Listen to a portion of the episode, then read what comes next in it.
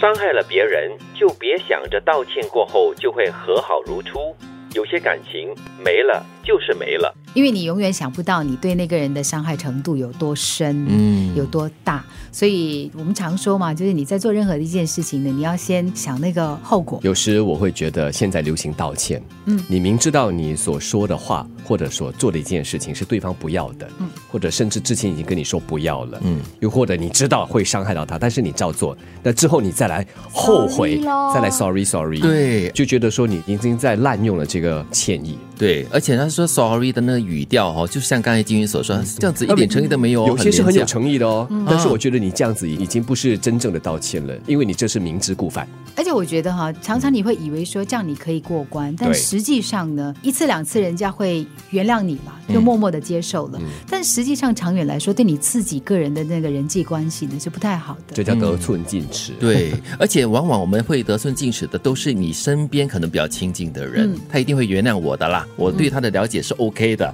可是你一再的伤害的话，那个感情就会变得越来越脆弱了。对有些人来讲，这个所谓的道歉，它是一个方便，就是哎，我我已经告诉你，我知道这样很不好，不过我已经跟你道歉了，那你就接受吧。而且我我都已经做了，你要我怎么样呢？对你 你都说了，你知道这样子做不好，那为什么你还要这样子做呢？其实我们这样子讲的，到最后其实提醒我们自己，也提醒别人啦，就也是一种互相提醒。就是很多的时候呢，你很难想象那个小小的动作，或者是那个简单的一句话，它会多深，伤得多重。是对，这道伤痕哦，画了下去之后，下次再来的话，在同一个伤口再划一刀，所以它会越画越深。就正如这句话所说了，要和好如初，还真的是难了。对，因为有些感情真的没了就是没了，你要怎么挽回挽救都没有用的。对你也不能怪对方说哦，你为什么这么看不开？这个事情也没有很严重，但是实际上哈、你不知道那个人他需要消化的东西有多少，嗯所以就他真的就消失了。纵使对方可能也会觉得有点遗憾，有点可惜，可是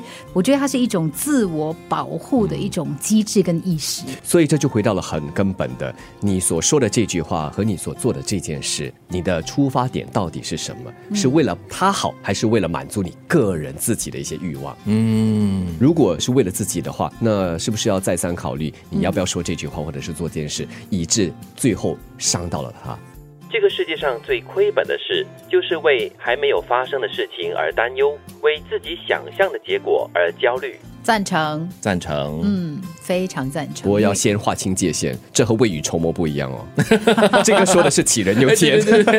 哎，对对对，杞人忧天跟呃未雨绸缪是预算说，哎，可能会有这样，万一有这样的时候，我有一个所谓的储备可以、可以帮忙，可以让事情继续运转。对但是杞人忧天呢，就是你每天想着天塌下来，然后什么都不做。对是未雨绸缪，其实就是你已经想好了这个解决的方案。嗯那同时呢，你的这个心境尽量保持平和，担心呢是难免的了，但是你不会像这个杞人忧天，一直在那边问怎么办怎么办，而没有行动。对，其实这句话我也是从一部电视剧里面看到的。这个女主角呢，就常常就是为了一些东西而担忧，然后她的好朋友就闺蜜就跟她说了，这一个是最亏本的一个动作哦，因为你在为还没有发生的事情而担忧，你在为自己想象出来的结果而在那边焦虑，可是你什么东西都不做，什么准备都不搞，那到最后呢，就是无济于事的。而且你会影响了你当下的心情，以致影响了你现在可能要解决棘手的问题。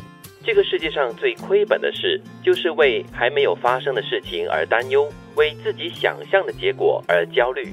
伤害了别人，就别想着道歉过后就会和好如初。有些感情没了就是没了。